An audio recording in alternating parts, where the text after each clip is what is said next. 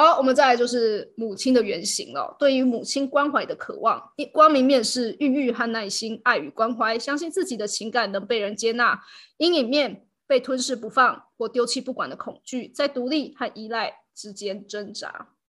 在客观的关系心理学的概念中，心理学家把母亲的原型的意义形容为接纳我们情绪状态的容器。也就是说，当我们因莫名情感占据胸口而无法平静时，母亲要能接纳我们的情感，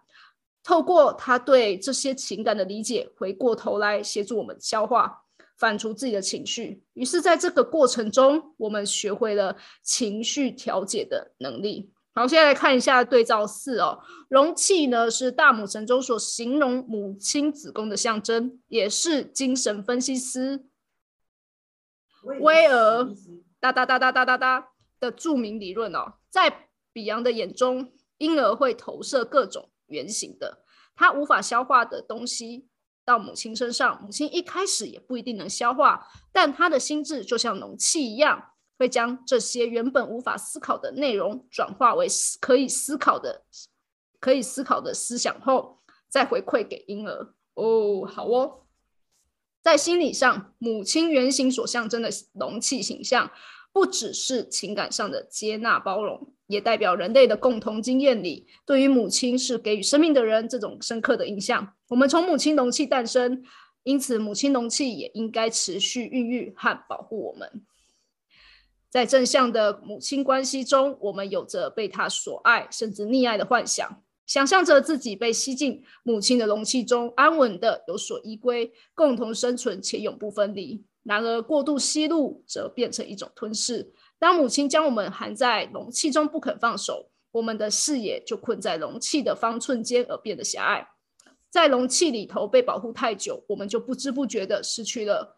自我生存的能力了。相反的，有时我们也会遇上丢下我们不管的母亲容器，它虽扮演。孕的功能却不愿养育，拒绝成为我们幻想中的完美容器，让我们的人生感受到重重的挫折。于是我们心理上产生了某种纠葛，因为害怕被容器丢弃而感到恐慌，有时又生气的想要和容器保持距离，依赖和分离，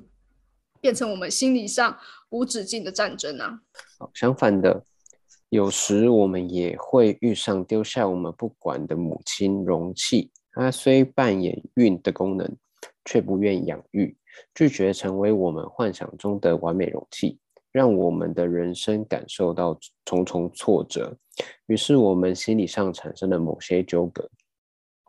因为害怕被容器丢弃而感到恐慌，有时却又生气的想要和容器保持距离。依赖和分离变成我们心理上无止境的征战。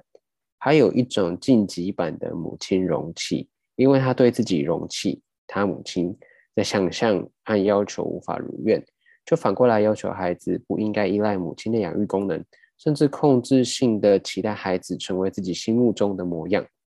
如果孩子还处于自我功能尚未长成的幼儿期，遇上这种与其心理发展状态不符期待时，很容易被引发内心过度依赖母亲的罪恶感，形成低自尊的人格。从下面的例子中，我们一同来看看母亲原型的阴影面如何影响我们的现实生活。香菱，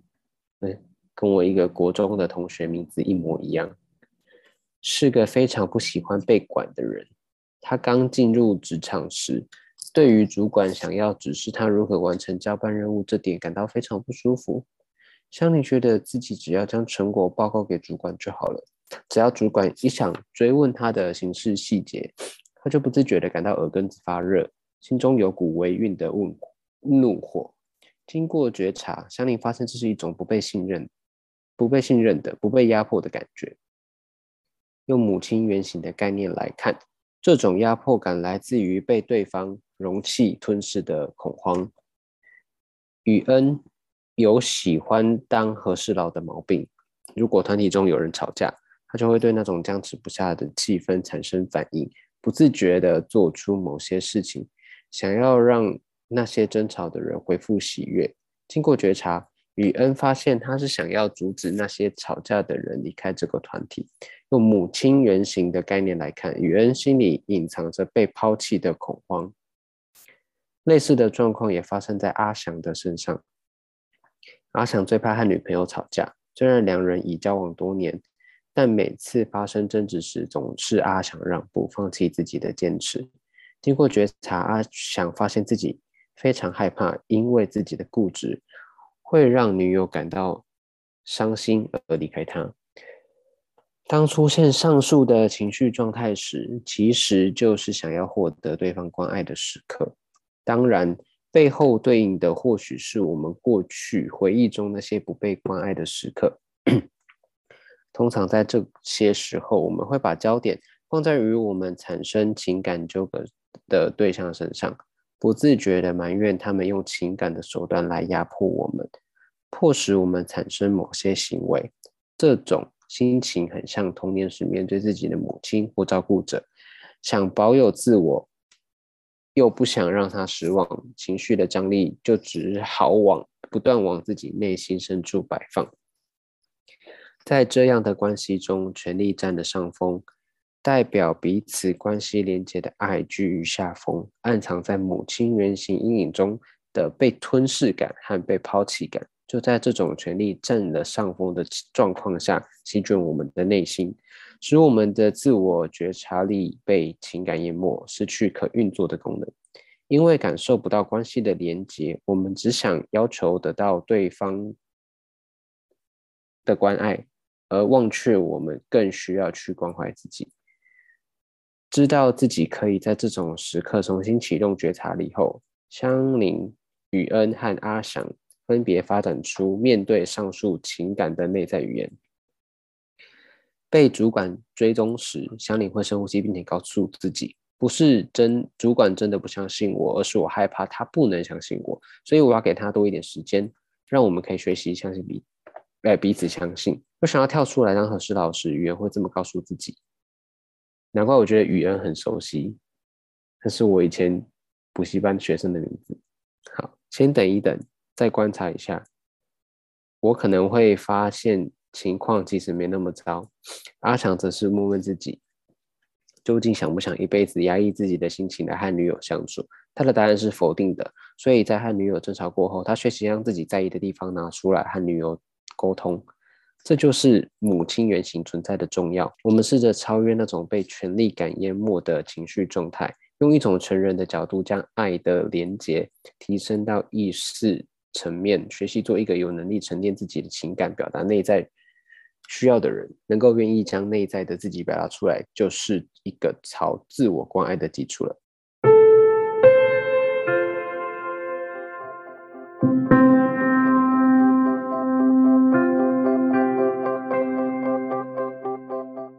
好，面对母亲的原型阴影，可以怎么做呢？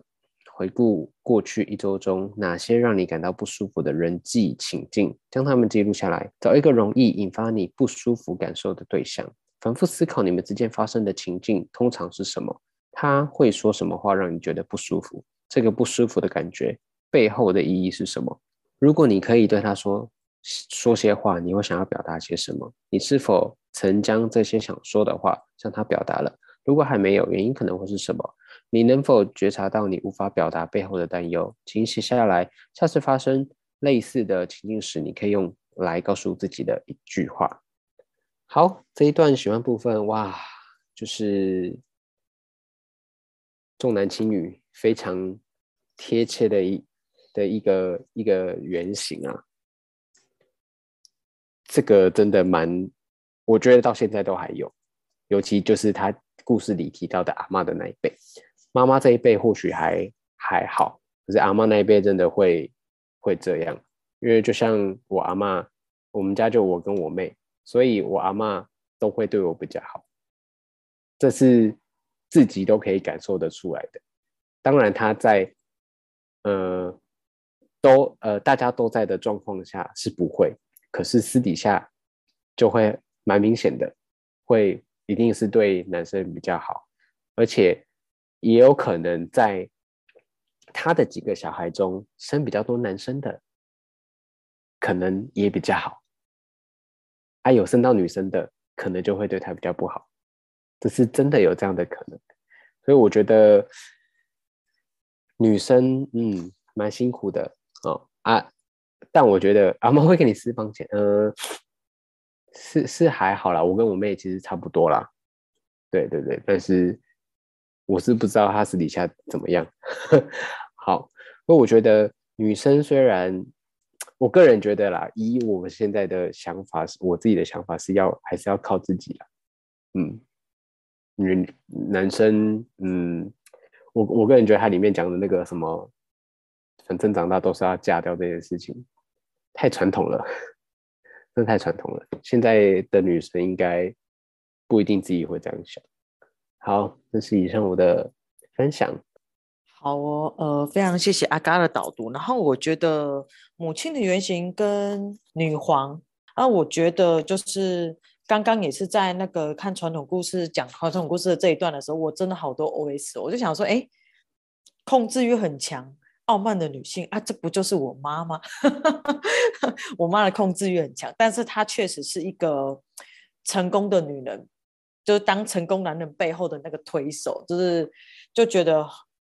嗯，女生可以愿意付出或是为自己喜欢的人很重要，但是不应该就是像传统那样子，一定要得到阿妈的认同。我真的觉得，就是一样，身为女人这么伟大，也生出了无论是男生还是女生都是很棒的。那我真的觉得，就是嗯，有时候我觉得在在听这个举例的时候，我心想说，嗯，你有赚到钱，不是很好吗？就真的靠自己就很好，万一对不对？另外一半又不怎么样，然后还要擦着他的汗臭味，然后还喝得酩酊大醉的，啊，鬼给炒备用也是啊，洗嘞啊没有啦，就觉得就是心里有蛮多，就是因为我以前小时候也是在那个环境下成长，但不是爸爸妈妈，就是阿公阿妈那一辈会觉得说啊，你如果是男生该有多好啊，然后什么什么什么之类，我就会觉得说，其实那时候也我觉得就是一股不甘心吧。女生会这样子，有时候是因为存在着，就是跟我觉得跟母亲原型有点有点类似，就是我因为害怕得不到认同，或是我怕不被关爱的那个时刻，而引发了我的女皇的原型，而去觉得说就是要做给你看的那个感觉。那我觉得就是这个举例都还蛮精彩，我还蛮喜欢的。哦，大家好，我是 Taco，然后背景行政，谢谢阿卡的导读。然后我呃今天蛮喜欢他就是母亲原型的举例的部分，然后他举到就是 像是呃不喜欢被老板管啊，然后和事佬啊，然后有时候对就是不管是感情或是人际关系上面有冲突的时候，呃会选择就是。选择放弃自己自己的坚持，然后选择让步这这部分，然后其实有有时候就会感觉到好像在讲自己，然后他后面就有提到，就是 就是在讲说，让就是这些这些情绪状态出现的时候，其实就是呃自己想要获得对方关爱关爱的时刻这这一段，然后其实是蛮